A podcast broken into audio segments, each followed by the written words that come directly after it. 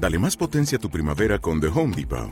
Obtén una potencia similar a la de la gasolina para poder recortar y soplar con el sistema OnePlus de 18 voltios de Ryobi desde solo 89 dólares. Potencia para podar un tercio de un acre con una carga. Potencia para recortar el césped que dura hasta dos horas.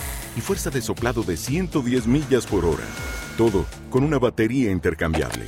Llévate el sistema inalámbrico OnePlus de 18 voltios de Ryobi. Solo en The Home Depot. Haces más. Logras más. Llevo años trabajando por mi libertad financiera y llegué a la conclusión que la mejor forma de alcanzarla es ayudando a que otros también lo puedan lograr. Los negocios y las inversiones financieras son la clave para que tú y yo podamos vivir la vida bajo nuestras reglas. ¿Me acompañas en este camino? Hola, ¿qué tal amigos del podcast Tu Camino a la Libertad Financiera? Como siempre, tengo el gusto de saludarlos. Y hoy tengo al segundo invitado en el podcast y la verdad es que, no bajamos el nivel ni poquito. Hoy tengo el honor de que me acompañe a compartirnos algo de este mensaje de libertad financiera al director y fundador de una plataforma de fondeo colectivo, específicamente de bienes raíces de crowdfunding inmobiliario. Ya hemos hablado de esto en el podcast. A mí me encanta y me encanta esta plataforma. Eh, es más, ya, ya, ya lo he mencionado, incluso por ahí algún beneficio que tenemos eh, con ellos para los, los que escuchan. Eh, y bueno, estoy con Adolfo Zavala. Adolfo, bienvenido y muchas gracias por estar aquí en este espacio. Muchísimas gracias, Humberto. Un gusto estar aquí contigo y compartir con tu audiencia. Muchísimas gracias por la invitación. No, hombre, gracias, gracias por aceptarla. Estoy seguro que nos vas a compartir algo bien interesante. Oye, Adolfo, ¿nos podrías platicar eh, quién es Adolfo Zavala? ¿De dónde viene? Finalmente, ¿cómo decidiste iniciar este gran proyecto, esta gran plataforma que es Expansión? Claro que sí. Mira, eh, yo de formación soy economista, estudié economía aquí en México y luego eh, estuve trabajando en un principio en gobierno, como muchos de mis colegas economistas, pues trabajábamos en gobierno y me di cuenta de que pues no era lo mío. Eh, trabajé en Secretaría de Hacienda en algún momento y trabajé en Pemex, en la parte internacional de Pemex. Eh, un trabajo pues, interesante porque estuve metido en el mercado de futuros, estuve haciendo coberturas de turbocina sobre todo, pero realmente a mí el gobierno no me gustó y entonces decido en algún momento a principios del 2000, 2001 irme a hacer un MBA a España y creo que eso me redondeó muchísimo mi perfil porque economía es, un, es una carrera pues bastante técnica y yo como que quería de alguna manera aterrizarlo al campo práctico, ¿no? Entonces es como decido hacer la maestría en administración de empresas y bueno, pues después de la maestría empecé a trabajar en, una desarrolladora inmobiliaria muy fuerte a nivel mundial, eh, canadiense, que se llama Reichman International, que son los que aquí en México hicieron Torre Mayor, que en su momento fue el edificio más grande de América Latina, entonces empiezo a trabajar con ellos, me empiezo a adentrar en el mundo eh, inmobiliario. Fue mi primer acercamiento en el 2000, 2003, que, regresé de la, de la, maestría. Y bueno, pues ahí estuve trabajando un rato eh, sin saber antes qué era el real estate y sobre todo la parte de, real estate comercial, ¿no? oficinas. Y luego de esto me voy a trabajar a una consultoría inmobiliaria que se llama CB Richard Ellis, que es también una de las grandes cuatro o cinco eh, consultorías inmobiliarias.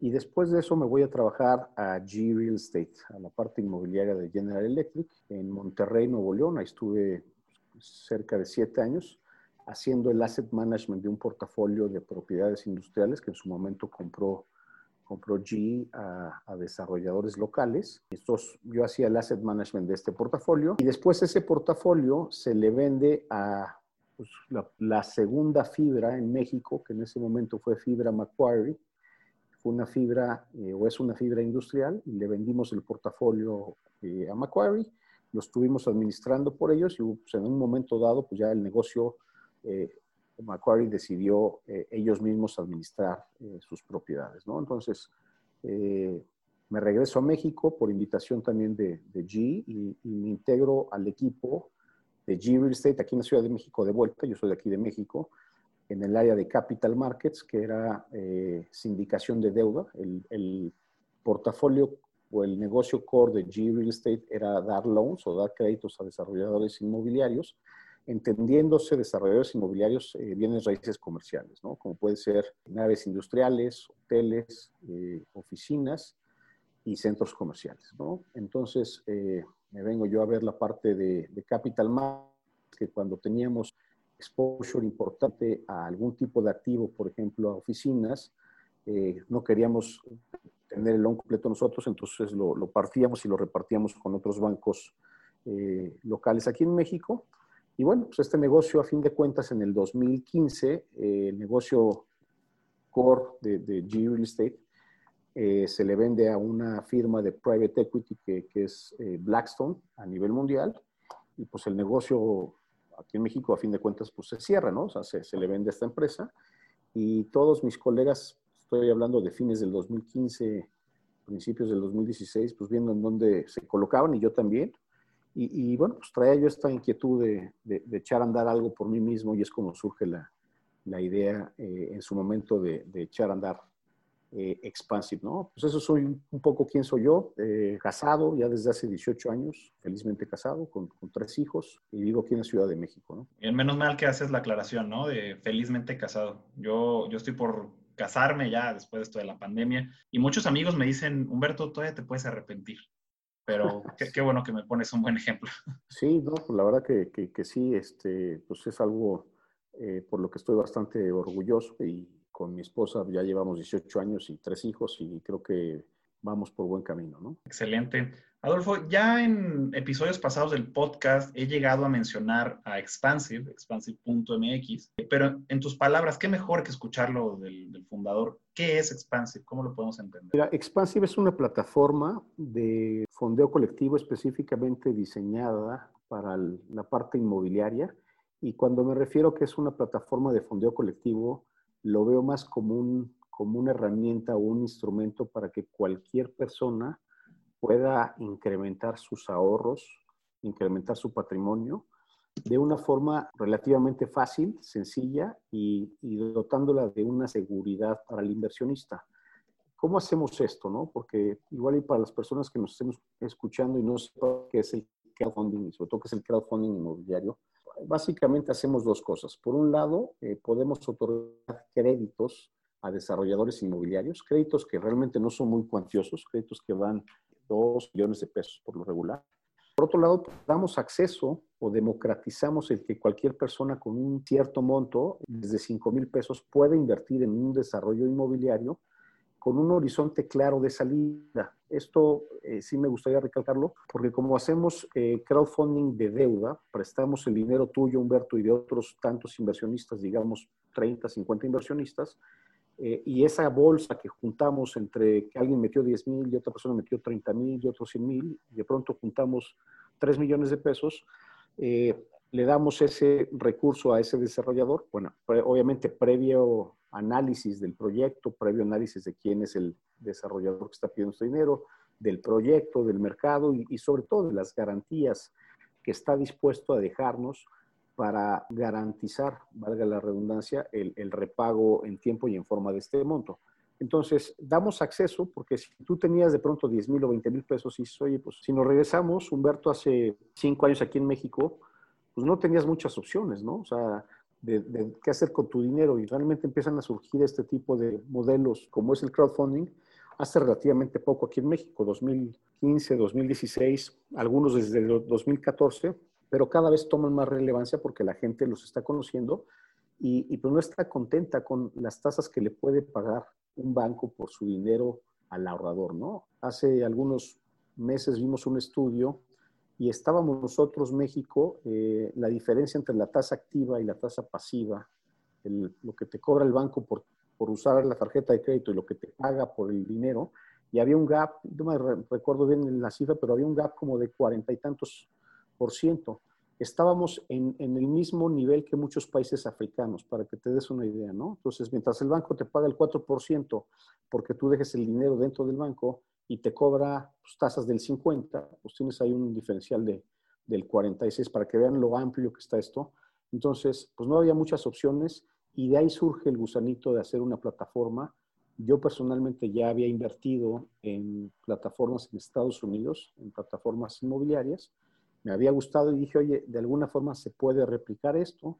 Salimos eh, ahora sí que a, a la calle, hablar con desarrolladores inmobiliarios, ver qué, qué, dolores tenían. hablar con gente como yo, oye, tienes de pronto algún dinero, ¿qué haces con él? ¿Dónde lo inviertes?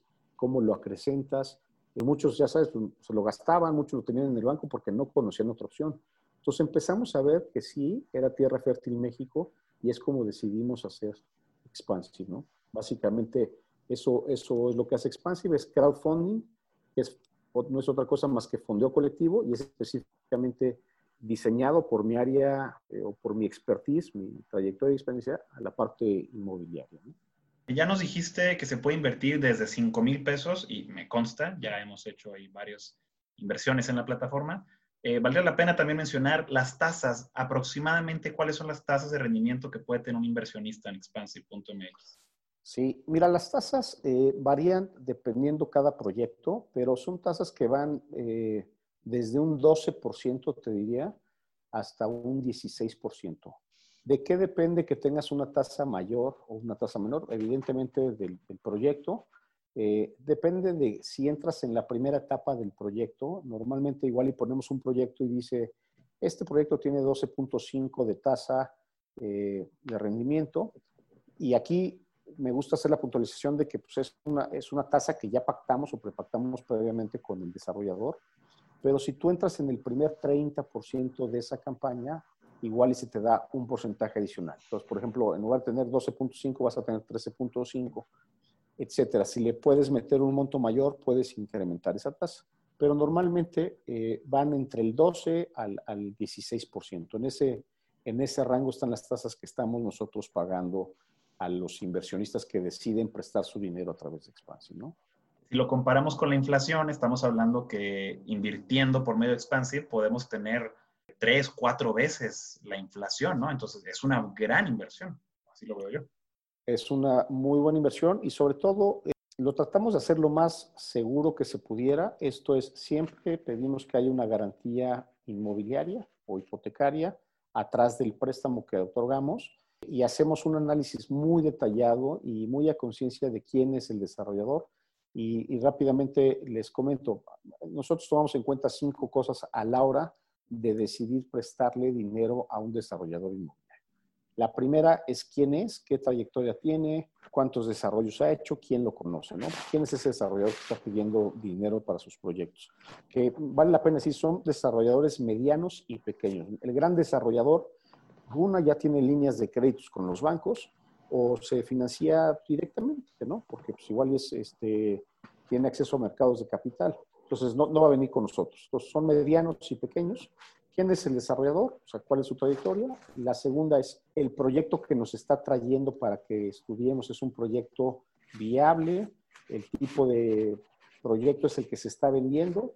El tercero es el mercado en el que pretende construir es un mercado atractivo, es un mercado que tiene tracción, que tiene demanda, que tiene absorción. Pedimos un estudio de, mercado hecho por un tercero para que no sea juez y parte el propio solicitante, porque de pronto dicen, no, es que yo hice el propio estudio de mercado. No. Si, si no lo ha hecho, pues le pedimos que lo haga una firma reconocida en estudios de mercado.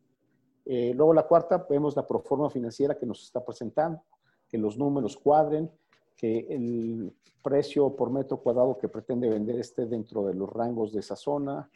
Y por último, y no menos importante, vemos qué garantía está dispuesto a dejarnos porque le hagamos ese préstamo de, por ejemplo, 4 millones. Y lo que pedimos es que haya un aforo por lo menos de 2 a 1. Si nos piden 4 millones de pesos, tiene que haber una garantía que por lo menos valga 8 millones de pesos. Entonces, con esto acotamos de forma bastante importante el riesgo al poder hacer ese préstamo, ¿no? Vemos también cuáles son las fuentes de repago, porque lo que no queremos es que le prestemos dinero y la obra se le vaya a atorar por alguna razón ajena a él y que no nos tenga para pagar, ¿no? Entonces pedimos que haya un eh, obligado solidario. Entonces, si la empresa que estamos pidiendo eh, no tiene con qué pagar por alguna razón, pues nos podemos ir eh, contra una persona física y contra su patrimonio. ¿no? Entonces, tratamos de proteger en la, en la mayor medida al, al inversionista que pues, nos confía 5, 10, 20 mil pesos, ¿no? Por supuesto. Sí, entonces eso nos puede dar muchísima tranquilidad para invertir, ¿no? Adolfo, eh, este podcast trata totalmente sobre libertad financiera y cómo podemos alcanzarla. El primer episodio que yo grabé para este podcast en, en abril del, de 2020 eh, explico mi definición de libertad financiera. Quisiera saber que nos compartieras cuál es la tuya. Para ti, ¿qué significa libertad financiera?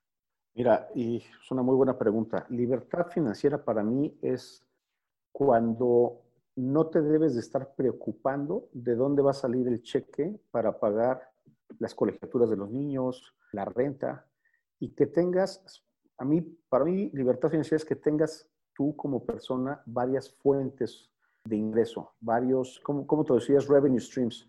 Pues sí, varias fuentes, de ingreso. Fuentes de ingreso, eh, porque es, muy común, ¿no? Que de pronto sales de la, de la carrera y el, y el, y el, ahora sí que el modelo que muchos de nosotros y de cierta edad sobre todo traemos es, oye, pues haz una carrera, te casas, entras a una buena empresa y, y, pues ya con eso la hiciste. Y la verdad es que hoy en día eso no es suficiente, ¿no? Cada día es mucho menos factible el que con una carrera pues tengas un trabajo que igual en los años 60, 70 u 80 puedes tener un trabajo para gran parte de tu vida, ¿no? Eh, creo que ya hoy en día eso dejó de tomar relevancia. Eh, pues para mí, libertad financiera es una, que no te tengas que preocupar o que te preocupes lo menos posible eh, y que tengas varias, varias fuentes de ingreso que te permitan tener esa tranquilidad y te permitan realizarte como individuo de la mejor manera posible sin que todos los días y en todo momento te estés preocupando por el dinero. Ahora, se dice más fácil de lo que es. Pero mucha gente, creo que si desde temprana edad estás pensando en cómo hacer dinero, hay muchísimas formas de hacer dinero, pero sobre todo, pues cómo inviertes ese pequeño dinero y de pronto no lo dimensionamos, Humberto. Y decimos, oye, pues es que yo tengo 50 mil pesos, ¿eso cómo me va a dar libertad financiera? Bueno, pues por algo se empieza. El, el, youtuber que más dinero gana, de los que más, pues empezaron con un seguidor o con dos o con tres, y esto es una bola de nieve, ¿no? Entonces, yo creo que es tener la mente abierta a decir, oye, pues voy a empezar a invertir, voy a empezar a diversificar y hacerlo de una manera ordenada. Digo, gente como, como tú y como tu podcast que le ayudan a la mayor parte de la gente a ver eso y a verlo en etapa temprana, pues es algo muy, muy bueno, sin duda alguna. Entonces, para mí eso es libertad financiera, que, que, tengas varias fuentes de ingreso, que te puedas enfocar realmente a vivir la vida sin estar pensando en cómo le vas a hacer para pagar, en que cuando llega la quincena, sino que pues, estés tranquilo, ¿no?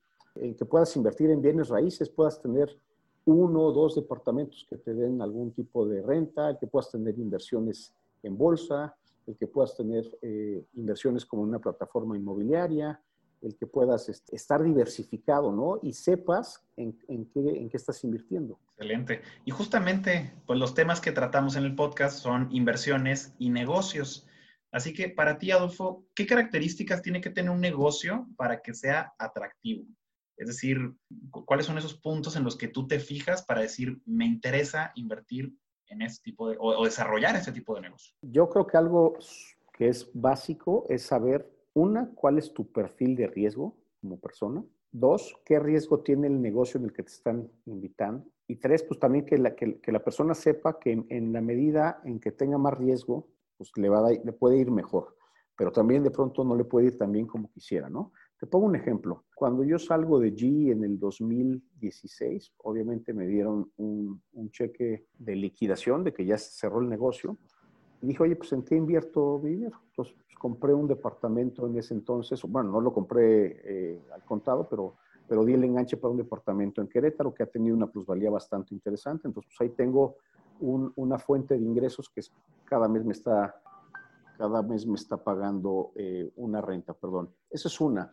Pero me metí en un negocio, por ejemplo, y eso es algo que, que, vale la pena que puntualice. Me metí en un negocio donde me dijeron, oye, vamos a hacer un desarrollo eh, de departamentos y te va a estar dando esto aproximadamente un 25% de rendimiento anual. Eh, ya estamos por sacar las licencias. Entonces me metí como un inversionista de equity a ese negocio. ¿Y qué pasó? Pues que no les dieron las, las, licencias. Total, para no hacerles el cuento largo, y esto es algo real, esto es de la vida real, eh, eh, eh, ese dinero que metí con estas personas, confiando en ellos como desarrolladores inmobiliarios, fue en marzo o abril del 2016 y al día de hoy, hace más de cuatro años, pues todavía no, no veo mi dinero. para que se den una idea, o sea, hay mucho riesgo y por eso también dijimos, oye, pues hagámoslo esto en deuda y que tenga garantías de que aunque tengas un rendimiento del 15% y no va a ser el 25% que te prometieron, lo tienes seguro. Entonces, una es ver ese tipo de, desarrollos inmobiliarios o inversiones, ver el perfil de riesgo, saber tú también con qué estás dispuesto a tolerar de riesgo. Por ejemplo, yo personalmente me gusta mucho invertir en bolsa porque eh, creo que con poco dinero eh, puedes tener un pedazo de una empresa como puede ser Amazon, Tesla, Apple. Y entonces, pues tú con ese poco dinero estás comprando un pedacito de esa empresa y estás poniendo a Elon Musk, Jeff Bezos a que trabaje de alguna manera por ti y de que haga crecer ese dinero, ¿no? Eh, a mí me gusta mucho. Ahora, no es para todos el invertir en bolsa y hay gente que de pronto, hay muchos, muchas personas que están en, en, en redes y te dicen cómo invertir, etcétera. Pero yo creo que si lo haces de una forma donde digas, oye, voy a poner este dinero en una buena empresa y lo voy a dejar crecer muchos años y no te importa si realmente pues, se, cae la eh, se cae la bolsa el día de hoy o hay de pronto decrecimientos por varios meses, pero dices, oye, yo puse este dinero ahí y vamos a ver en 10 o 15 años cómo está. Creo que sustancialmente te puede ir muchísimo mejor que estar en otro tipo de inversiones porque la bolsa tiene tiene esas características, ¿no? Hay otro tipo de, de inversiones, como puede ser las criptomonedas, que a mí específicamente me gusta mucho la tecnología y que creo que el tema de blockchain, eh, alguna vez lo platicamos, pues tiene mucho potencial, también tiene eh, muchísimo riesgo, ¿no? Eh, me acuerdo hace dos, tres años, estaban las famosas ICOs o los Initial Coin Offerings, y que muchísimos fueron fraudes, ¿no? Pues mucha gente metió dinero y pues nunca volvió a ver esa lana. pero yo creo que si te metes en, cuestiones y un porcentaje muy chiquito, ahí sí yo, ahí sí seguramente sabes mucho más tú que yo, pero pues igual y dices, oye, el 2% o el 5% de mi cartera lo puedo meter a criptos, ahí a algo relativamente seguro como puede ser eh, Bitcoin, pues igual y, y, te puede ir bien. Y también lo mismo, dices, oye, a ver, quiero ver dónde va a estar Bitcoin en 10 años y le dedicas un, un, un porcentaje, pues también puede ser interesante. Ahora, yo hablo desde mi trinchera y para mí eh, los bienes raíces han sido el activo que a través de siglos, eh, por lo regular, tiene plusvalía y por lo regular tiene la característica que es algo seguro, son tabiques, ¿no? Y la mayor parte también de los grandes inversionistas tienen en su, en su cartera pues una parte importante de, de bienes raíces, ¿no? Sí, definitivamente, es una industria que desde hace muchísimos años se ha caracterizado por su seguridad, por su solidez. Incluso en la crisis que actualmente estamos viviendo, se pausó, incluso se, llegó a detener totalmente de seco, pero eh, los bienes raíces ahí siguen, ¿no? Y seguirán y nos pueden dar rendimientos en el corto, mediano y largo plazo. Sin duda. Eh, y, son rendimientos que te digo, no a cualquiera le encantan. Eh, por ejemplo, ya mi perfil, a mí me gusta mucho más invertir en, bolsa porque de pronto un bien raíz te puede dar un 5 o un 6% de rendimiento anual. Entonces, a mí ya no se me hace tan atractivo. Sin embargo, es algo patrimonial y, yo en mi caso, pues tengo algunos activos que dije, los voy a comprar, aunque no me den mucho, pero es un, es un safety net o es de alguna forma un activo que el día de mañana, si tienes algún apuro económico, pues lo puedes vender y va a tener cierta plusvalía. Y si no tienes necesidad de venderlo, pues te está dando un flujo cada mes y cada año de dinero, ¿no? Sí, que fíjate que, bueno, los que ya han escuchado este podcast eh, en los episodios donde hablo de bienes raíces, saben que yo soy muy crítico de los bienes raíces tradicionales, precisamente, y qué bueno que lo dijiste tú, Adolfo, para que vean que no nada más es Humberto Ramonero el que le tira esto, pero e, es, real, o sea, te dan un 4, 5 o 6% en rentas. Y, y, luego lo que pasa con muchos, eh, dicen, no, es que la plusvalía, sí, pero la plusvalía solo es cuando lo vendes y si lo llegas a vender, ¿no? Entonces, de repente me meto en, una serie de discusiones con, personas que les gustan los bienes raíces, pero que no lo ven desde el punto de vista financiero. Pues vaya, así lo veo yo porque a esto me dedico. Estoy más que de acuerdo contigo. De hecho, es, es un pain de pronto tener bienes raíces y te puede llamar el, el, inquilino y hoy se me descompuso el, el, ¿cómo se llama? Eh, esto del gas, el calentador y bueno, este, uno, no está para eso y te digo, para que te dé un 5% bruto y luego le metes la parte de las reparaciones que tuviste y luego le metes el predial, pues igual y como bien dices tú, te queda un 4% que no es nada atractivo, la verdad, pero creo eh, creo que todo mundo, si tenemos la posibilidad, pues siempre ten uno o dos, si puedes, pero definitivamente no es el asset class con el que yo personalmente me siento más, más, más confortable. Me gusta mucho más la parte de la bolsa, ¿no? Y, más si lo ves a largo plazo, ¿no? Claro. Oye, aquí entonces la pregunta sería, y, está complicada la pregunta, pero a ver, ¿qué es mejor? ¿Crowdfunding inmobiliario o los bienes raíces tradicionales? Y discúlpame que te haga la pregunta, pero me interesa muchísimo conocer tu opinión aquí. No, pues, pero sin duda, eh, Humberto, el crowdfunding inmobiliario, porque como decimos, a ver, si tú te vas a meter a comprar un departamento que te cueste eh, 3 millones de pesos y te va a dar eh, 150 mil pesos al año, ese 5%, contra meterte en una inversión donde con esos 3 millones puedes poner, y te voy a hacer muy fácil el ejercicio, un millón, un millón y un millón en tres diferentes proyectos, donde tú como persona física no vas a tener que estar haciendo un, un management activo de esa inversión, como un departamento donde tú tienes que conseguir al inquilino, tú tienes que este, llamarle para cobrarle la renta. Si el tipo se atrasa, vas a tener que estarlo correteando, vas a tener que revisar que esté todo bien, eh, vas a tener que haberle pagado eh, lana a la corredora, contra hacer una inversión diversificada que ya alguien pasó ese proceso y lo, lo, filtró y te va a dar un 15% contra un 5%, pues eh, está muy fácil, ¿no? Creo que, y no es que quiera llevar agua a mi molino, sino que las cosas como son, ¿no? Pues creo que te conviene mucho más.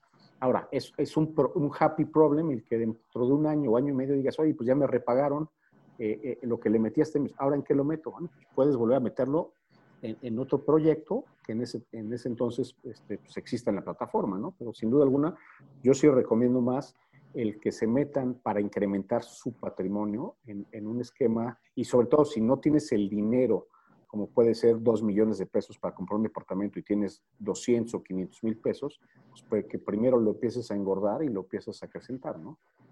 Por supuesto. Y mira, qué, padre eh, poder hablar con alguien que me, o sea, y aparte un referente de la industria de crowdfunding inmobiliario como tú, que, podamos ver esto desde el punto de vista financiero. A final de cuentas, lo que queremos es alcanzar la libertad financiera y cómo lo vamos a hacer, pues haciendo inversiones inteligentes, ¿no? Oye, ya dijiste dos palabras claves, Adolfo, que son equity y deuda. Y pues para contextualizar al público, eh, ¿cómo los podríamos definir en términos simples, para no vernos tan técnicos? Mira, pues deuda es muy claro, es cuando tú prestas tu dinero eh, esperando un interés a cambio y el repago de tu principal o del capital que estás prestando, ¿no? Eh, eso es la deuda, ¿no? Entonces, eso creo que la mayor parte de la gente eh, lo entiende. Aquí en, Expansive, que es deuda, pues prestas tu dinero, prestas 10 mil pesos, no lo prestas Expansive, lo prestas por medio de Expansive a ese desarrollador que previamente ya revisaste tú con la idea de que esos 10 mil pesos te generen un 15%, por, por darte un ejemplo, ¿no? ¿Qué es equity? Es cuando tú eres coinversionista, te vuelves propietario de alguna manera de ese eh, desarrollo, una, o te vuelves, si no propietario, te vuelves socio de ese desarrollo, ¿no? Entonces, ojo, aquí hay dos, dos eh, diferencias que me gustaría hacer.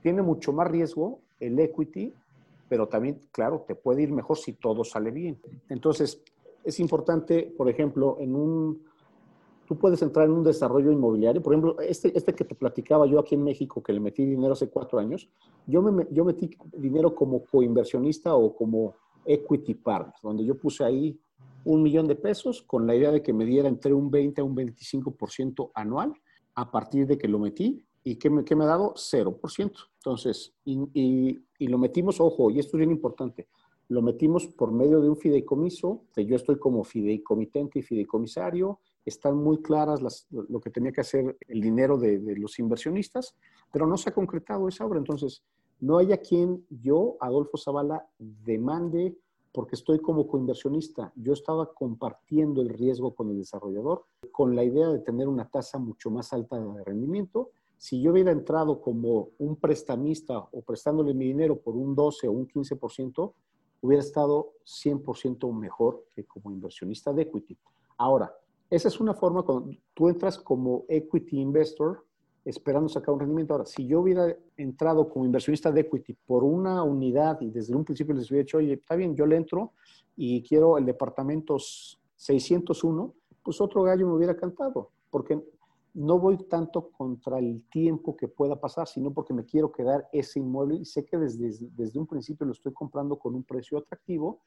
Y si se tarda, pues cuatro años, bueno, se tardará cuatro años y cuando me lo entreguen, pues ese departamento te voy a inventar, que igual y lo compré en un millón ochocientos, cuando me lo entreguen va a costar tres millones doscientos pero son dos cosas bien diferentes. Entonces, vale la pena que hagamos esa distinción. Depende mucho tu perfil y tu apetito de riesgo, ¿no? Incluso una, combinación, ¿crees que pudiera ser algo sano? Algo de mi dinero, de mi ahorro, ponerlo en equity y otro ponerlo en deuda. ¿Eso podría ser inteligente? Sin duda alguna, ¿eh? Ahí sí te digo, depende, una de tu apetito al riesgo, depende qué tan rápido vas a necesitar ese dinero y qué tanto estés dispuesto a, a tolerar, ¿no? Pero algo bien importante es saber muy bien en qué te estás metiendo, ¿no? ¿Quién es ese desarrollador en el caso del, crowdfunding inmobiliario? ¿O quién es esa empresa? Pero sin duda alguna, yo te diría, oye, una parte mete la deuda, pero si también una parte mete la equity y, qué mejor que meterla pues, en la bolsa. Y ahí sí, las cosas como son. Creo que la bolsa... Sí, pasemos precisamente al tema de, inversiones. Eh, y has mencionado bolsa, que ahí también coincidimos. A mí me encanta invertir en bolsa. ¿Cuáles serían tus, razones de por qué es bueno invertir en bolsa? Hablando de, de riesgos, de rendimientos y de opciones de diversificación. Mira, creo que los rendimientos que te da la bolsa eh, son muy buenos y, si tú fueras una persona que invirtieras, en lugar, de, en lugar de que te avientes como el board, digas, oye, voy a invertir 100 mil pesos en una sola empresa, pues creo que lo más fácil es que pudieras invertir poco a poco, cada mes, un porcentaje de tu sueldo y no importa si la bolsa subió o si la bolsa bajó, yo voy a dedicar, por decirte, 10 mil pesos y voy a comprar un índice, porque también un índice trae una, una, composición de muchas acciones y puede haber un ETF o un Exchange Traded Fund, donde dices, oye, pues me interesa el sector eh, de energía o me interesa el sector de tecnología y si que tú te tengas que meter a, a ver una empresa en específico, te metes a un, a un fondo de estos eh, y, cada mes le dedicas un cierto porcentaje, estoy seguro que, y algo bien importante, y aquí tú vas a ser mucho eh, más claro y puntual que yo, pero, pero el, el efecto de,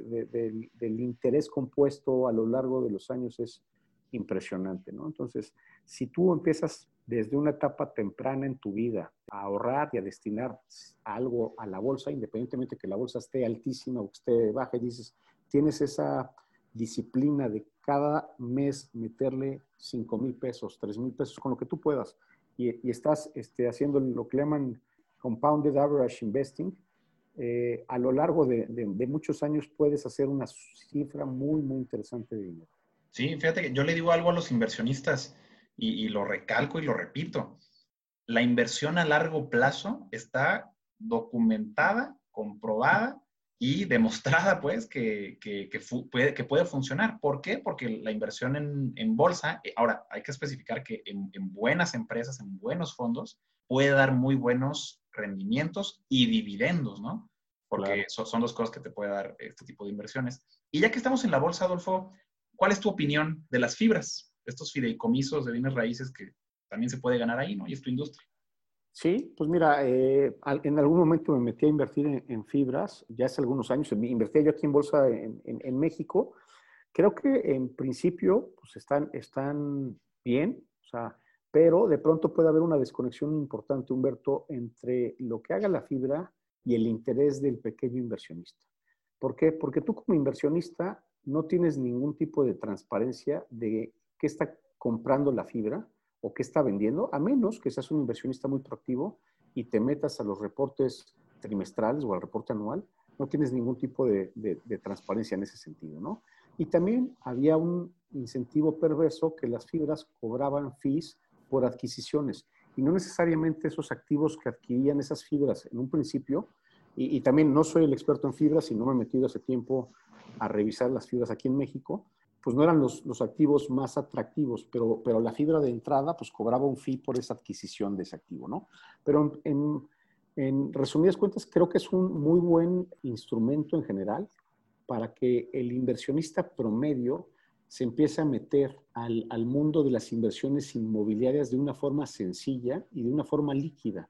Porque pues, tú al comprar la fibra, hoy la compras y dentro de tres meses o dentro de una semana o dentro de diez días la puedes vender, es algo líquido, es una acción, eh, y te puede dar ese exposure para que tengas el, pues, la sensación de que es invertir en un portafolio importante eh, de, de, activos inmobiliarios, ¿no? Pero también, no, te digo, no te permite la flexibilidad que te permite invertir en el crowdfunding donde tú directamente escojas el proyecto en el que quieres invertir, eh, donde tú customizas si quieres invertir cierto monto eh, eh, en la fibra, no necesariamente, bueno, en la fibra seguramente vas a poder invertir desde 100 pesos o desde 200 o de lo que valga la, acción de la fibra y, y, la puedes hacer y la puedes canjear muy rápidamente pero, pero no tienes esa transparencia, ¿no? Entonces, resumiendo, creo que te da flexibilidad para que puedas acercarte a ese tipo de inversiones inmobiliarias, pero tú no decides en, en, dónde está comprando la fibra o, qué está, o dónde está vendiendo, etcétera, ¿no? A menos que te metas en ello y, si te metieras, bueno, pues simplemente vas a estar en el asiento de atrás, sabiendo en qué está comprando la fibra, en dónde está desinvirtiendo, pero no tienes ningún tipo de, voz y voto a diferencia de un proyecto en crowdfunding donde tienes línea directa con la plataforma, ¿no? entonces, si tuviéramos que elegir, por lo menos en tu opinión, entre bienes raíces tradicionales, fibras y crowdfunding inmobiliario, definitivamente crowdfunding inmobiliario, ¿verdad? Creo que sí, Humberto, porque te da, una, pues tienes una garantía hipotecaria tienes rendimientos muy interesantes que ya vimos que van desde un 12 a un 16%. Ahora, también ojo, una fibra te puede dar buenos rendimientos, pues ahí sí depende mucho, pero también puede haber una minusvalía importante en esa fibra. Entonces, como este año. Yo, como este año, claro, tú lo has visto. Entonces, yo te diría que si estás empezando a invertir y lo que quieres es crecer tu patrimonio, te metas en un crowdfunding, ¿no? Te metes en Expansive, específicamente. Específicamente, ¿no? Porque, eh, eh, fíjate, hay, que resaltar, Expansive es, es una de las pocas plataformas en México de, crowdfunding inmobiliario y aparte de las buenas, ¿no? Porque digo, no voy a quemar a algunas otras que, por ahí, pues no, no, no, me han terminado de gustar, que puedes invertir de 100 pesos y que al final ni contestan, no hay comunicación y por lo menos con Expansive en mi experiencia, pues siempre hay un, una comunicación muy abierta con el inversionista. Tratamos en todo momento darle esa atención al inversionista, aunque al ser una plataforma tecnológica tienes muchos inversionistas, siempre tratamos de tener esa puerta abierta y que si alguien nos quiere llamar por teléfono, quiere que alguien chatee con ellos a través de la plataforma, lo podamos hacer, ¿no? Muy bien, muy bien. Digo, yo aparte súper honrado porque tengo línea directa, ¿no? Exactamente. Oye, y hablando ahora, eh, ya digo, ya estamos hablando de Expansi, ¿no? Pero ¿cómo nos podría o cómo nos puede ayudar Expansive específicamente a alcanzar nuestro objetivo de libertad financiera? ¿Cómo abona este objetivo que tenemos todos los que escuchamos este Yo te diría muy fácil. Tú puedes invertir a través de Expansive con, con poco dinero, teniendo la certeza que el proyecto en el que inviertas, ojo, o sea, todos los proyectos tienen riesgo, quien te diga que no tienen riesgo, está midiendo, pero lo que tratamos de hacer es acotar en la medida de lo posible ese riesgo por lo que ya hemos platicado, pero puedes invertir en proyectos que te estén dando, como bien mencionaste, Humberto, pues entre tres y cuatro veces lo que te paga el banco, ¿no? Entonces, yo te diría que gran parte de lo que hacemos es con la idea de propiciar la inclusión financiera, de que cualquier persona pueda invertir en un proyecto inmobiliario que antes no tenía, no conocías al desarrollador inmobiliario, o tenías que tener un millón de pesos, por ejemplo, o tenías que saber de real estate para poder hacerlo, pues ahora, una, puedes invertir desde 5 mil pesos puedes diversificar, puedes invertir una parte en Ciudad de México en un proyecto que igual y vives eh, a la vuelta de la esquina, por ejemplo, que eso es, importante porque también hemos visto que la mayor parte que invierte en proyectos y la mayor parte de los proyectos los tenemos en Ciudad de México, la mayor parte invierte cerca de su lugar donde, donde vive. Exactamente. Yo, yo, incluso a los inversionistas les digo, oye, mira, si, si te da incertidumbre o miedo o lo que sea, pues vamos a Ciudad de México y vamos a ver que ahí están construyendo directamente el, el edificio, la torre en la que tú estás invirtiendo, ¿no? Así se te quita un poco el miedo. Ahora, eh, lo que es bien importante es que estamos nosotros también buscando eh, alianzas con eh, socios en otras ciudades, en Monterrey o en Guadalajara o en Tijuana. ¿Para qué? Pues para tener un brazo allá, oye, quiero desarrollar algo y tener un socio que también pueda ser nuestros ojos y oídos en esta ciudad, ¿no? Buenísimo. ¿Y, cuándo los podremos ver aquí en el Bajío, Adolfo? Pues estamos buscando, entonces, eh, si tienes algún desarrollador inmobiliario, es lo que estamos tratando de hacer, tener como satélites. Pueden ser tanto un desarrollador inmobiliario, ahora tenemos una, obviamente, algo bien importante que, que, que si es un desarrollador inmobiliario, pues no podemos meter directamente sus proyectos en la plataforma porque la ley te prohíbe ser juez y parte, ¿no? Pero si es un desarrollo inmobiliario y le interesa eh, asociarse con nosotros, lo podemos revisar o puede ser un grupo empresarial. Entonces, no hemos revisado Bajío, ¿por qué? Porque está relativamente cerca, Humberto. O sea, hemos eh, financiado proyectos en Querétaro y todavía Querétaro podemos ir, no hemos llegado hasta León, Guanajuato, lo podemos hacer, pero ya ir a Tijuana o ir a Monterrey ya es otro, ya es otro boleto, ¿no? Entonces, queremos eh, Monterrey, Guadalajara en, en una primera eh, fase y después Tijuana y Mérida. Y ya después de ahí, pues pueden ser otras, otras opciones, ¿no? Excelente. Hace rato mencionaste que si entras dentro del primer 30% del fondeo de los proyectos en Expansive, hay un bono. Si le metes más de cierto monto de capital, hay un bono.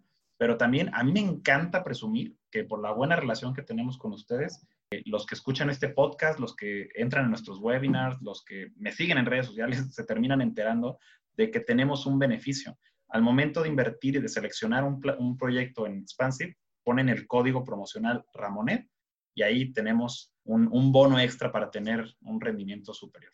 Un bono que, si mal no estoy, es de 0.5% adicional a la tasa que ven anunciada, ¿no? Entonces, si ven anunciar una tasa del 13%, con ese código que menciona Humberto, Ramonet, todo en mayúsculas, vas a tener 13.5%. Así es, así que pues, tan solo por, por, escuchar el podcast o seguirme, pues ya, eh, a nombre de todos los inversionistas, Adolfo, muchas gracias por este bono que nos das. No, pues nada que agradecer. La idea es que efectivamente se puedan sumar, puedan probar la plataforma y algo que también nos gusta mucho presumir es que cuatro de cada cinco inversionistas deciden reinvertir con nosotros. Entonces tenemos ahí una tasa de bateo poquito más del 80% que les gusta y siguen con nosotros. Y, de esos somos nosotros. Adolfo, ¿algún mensaje final que le quieras dar a todas las personas que escuchan esto? Pues eh, yo creo que, que ahorren, que incrementen su patrimonio, que conozcan nuevos modelos como es el crowdfunding, que ahorren desde jóvenes. Yo creo que si yo me pudiera decir a mí mismo, yo hace 20 años algo, es ahorra en lugar de que estemos pensando en gastos superfluos como si es el nuevo teléfono, el nuevo iPhone, este, etcétera, etcétera. Creo que esto todo el mundo lo sabemos. Hoy en día eh, la gente joven gasta mucho más en cosas que quiere estar a la moda que en lugar de ver por su patrimonio, ¿no? Y realmente yo lo que les diría es, pues, ahorren desde jóvenes, incrementen su patrimonio. El crowdfunding inmobiliario a través de Expansive es una herramienta más para que lo puedan lograr y siempre estén informándose, estén leyendo, estén descubriendo nuevas formas de invertir, nuevas formas de acrecentar su patrimonio, porque yo creo que, como dicen en Estados Unidos o en inglés, knowledge is power, ¿no? El conocimiento es poder. Buenísimo. Estoy seguro que esta información que nos acabas de compartir en este rato, Adolfo, va a ser muy valiosa para nuestro camino a la libertad financiera. Así que te agradezco muchísimo por este tiempo. Humberto, pues te agradezco a ti el haberme invitado. Eh, y agradezco a todos los que nos están escuchando. Y cualquier duda estamos abiertos. Échenle un ojo a la plataforma www.expansive, como expansivo, pero con E al final, .mx. Y cualquier duda estamos para ayudarlos. Excelente. Muchísimas gracias, Adolfo Zavala, director y fundador de Expansive, esta plataforma de fondeo colectivo eh, inmobiliario. Gracias y gracias a ti por escuchar esta entrevista, esta plática tan amena con Adolfo y nos escucharemos en el siguiente episodio de este podcast. Hasta luego. Gracias por estos minutos de tu tiempo. Ahora te toca implementar lo que acabas de escuchar, porque sin acción no hay libertad. Recuerda seguirme en Instagram como Humberto Ramonet y te invito a que sigamos juntos en este camino de libertad financiera.